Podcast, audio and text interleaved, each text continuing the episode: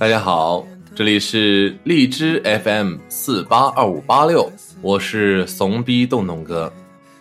为什么说自己是个怂逼呢？因为我非常害怕看那个鬼片啊、鬼故事之类的东西。我小时候看的每一部恐怖片都让我难以忘怀，当时就是被吓到之后，然后就会持续好几天会失眠、恐惧。他们就像一个 buff 一样的陪着我。所以呢，今天我就要给你们也讲几个恐怖的故事，然后让你们也嗨一下，对吧？那我们就直接开始。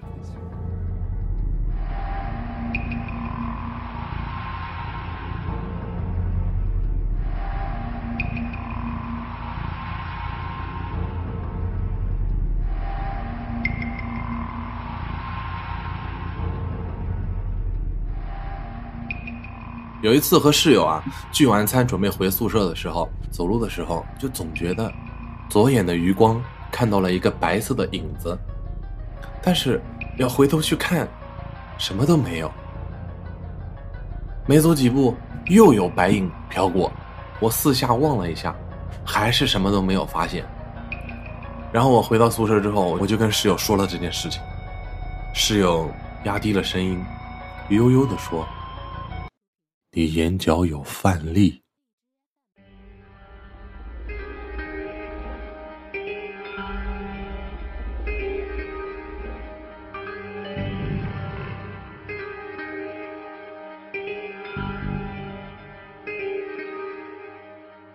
第二个小故事，张先生家有一个三岁的儿子。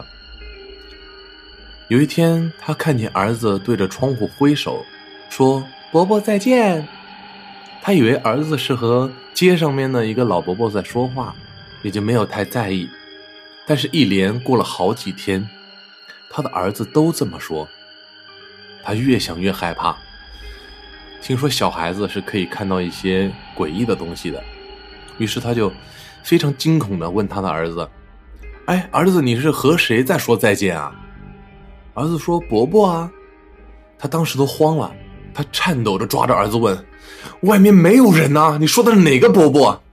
儿子也压低了声音回答道：“太阳伯伯啊。”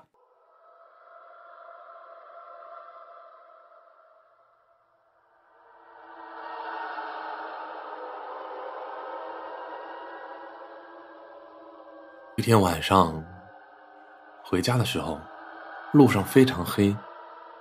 没有月亮。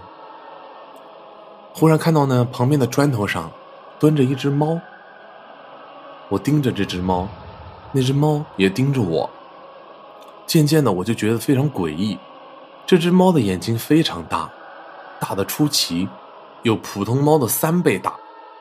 更可怕的是，它没有嘴，真的没有嘴。我呆呆的站在那里，就这样静静的与它对视着。谁他妈扔的 Hello Kitty 啊！吓死老子了！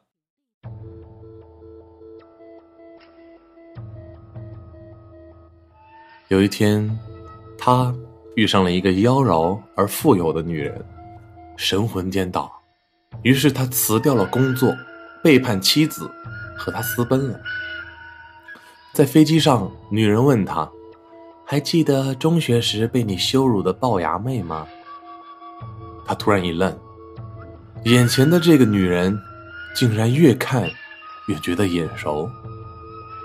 是，是你？他摇摇头，冷笑道：“哼，拜你所赐，他毕业以后就自杀了。”他感到万分惊恐。那，那，那你是？那个女人阴冷的惨笑着。我是他哥。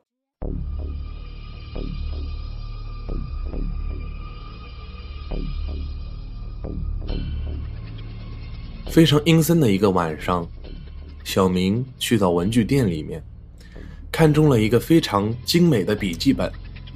他问老板多少钱，老板阴沉的对他说道：“这个五十，可是我只带了三十块钱。”呵呵。没关系，拿走吧。临走的时候，身后突然传来了老板的声音：“这本笔记本千万不要翻到最后一页，否则会有很恐怖的事情发生。”万万没想到的是，小明把笔记本放在桌子上，一阵风吹开了页码，一页，一页，又一页。小明想要阻止，但是他发现已经来不及了。风吹开的最后一页，上面写着：“建议零售价五元。”确实有点无聊哈，所以最后给大家讲一个长一点的故事。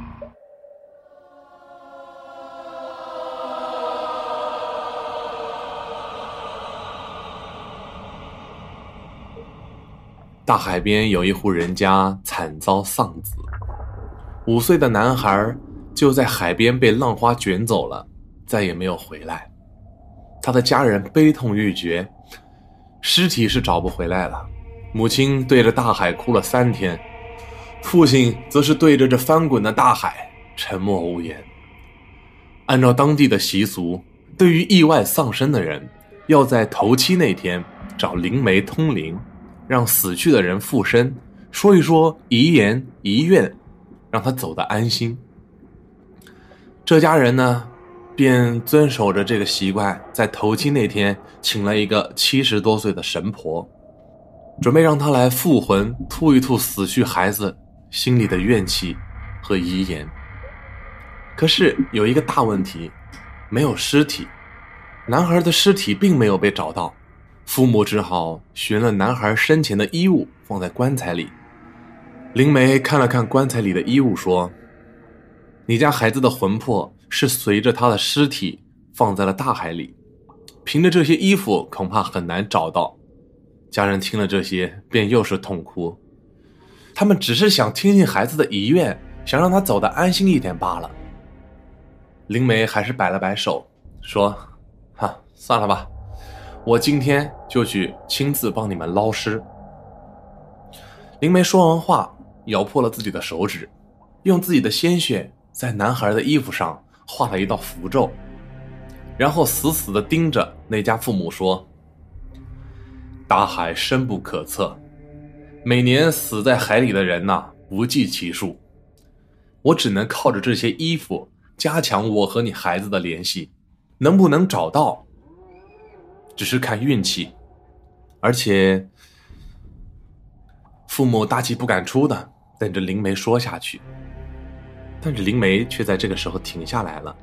灵媒又接着说道：“而且海里不只有死人，还有很多未知的东西，所以我身上如果有任何不对劲的地方，就立刻把我杀掉，千万不要犹豫。”父母二人啊，又是感动又是害怕。原来这一次灵媒是赌上了自己的性命。于是他们俩跪在地上连连感谢。说罢，灵媒就闭上了眼睛，嘴里嘀咕着古老的咒语。片刻之后，他突然怒目圆睁的瘫倒在地。大家好像都是头一次看到睁着眼睛瘫倒的场景。大家大气都不敢出，现场一片寂静。一秒，两秒，三秒，四秒，五秒，灵媒的身体突然开始剧烈的抖动，在场人心头一紧，想起了灵媒之前说过的话，而且海里不只有死人，还有许多未知的东西。所以我被上身之后，如果有任何的不对劲，马上把我杀掉，千万不要犹豫。大家沉默了，又过了一秒，两秒，三秒，四秒，五秒。灵媒抖了五秒之后，突然从地上坐了起来，睁大眼睛看着在场的所有人。男孩的父亲已经举起猎枪，对准了灵媒，随时准备扣动扳机。母亲则是捂着嘴，不敢让自己叫出声音，脸颊已经充满了感动的泪。灵媒突然开口说话了，用着高亮尖锐的嗓音划破了现场的寂静。派大星，我们去抓水母吧。大家有没有觉得今天的这期节目真的有点尴尬？因为我实在不知道应该做什么主题了。如果大家有什么想法的话，也可以告诉我。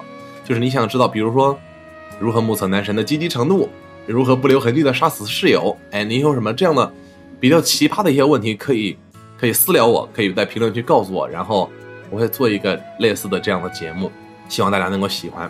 哎，最近呢还有一件事情就是直播功能，荔枝不是刚出了直播功能嘛？但是因为我个人时间的关系，所以我不一定能够什么时候直播，也没有一个固定的时间，所以说就看我心情吧。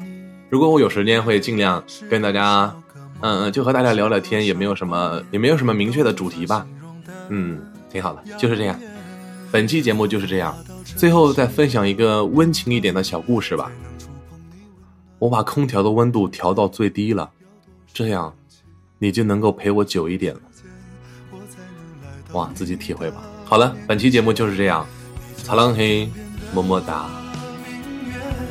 片片的相思倒映在我心间，让我迷蒙了双眼，令我辗转难成眠。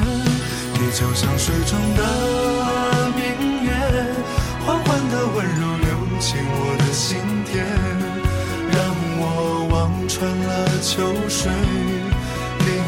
我深深的沉醉，醉在你的月光里面，我拥着你入睡，醒在你的波光里面，那是我的眼泪。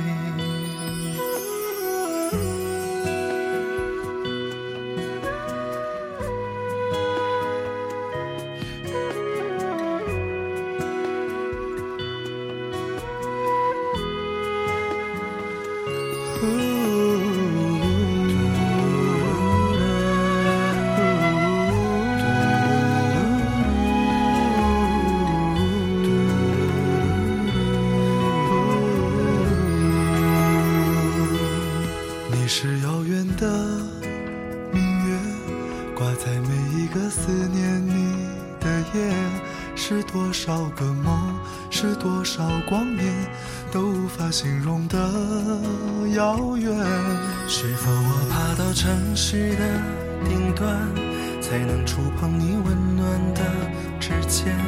要多少勇气，要多少时间，我才能来到你的面前？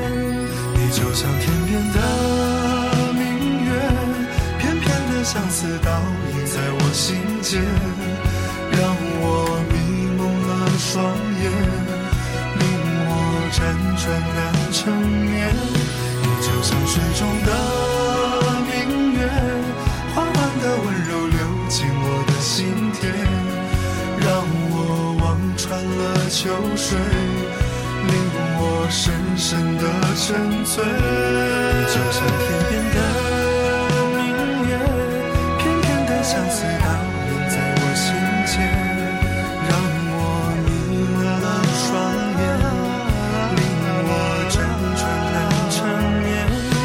就像水中的明月缓缓的温柔流进我的心田让我望穿了秋水令我深深的沉醉醉在你的月光里面我拥着你入睡醒在你的波光里面那是我的。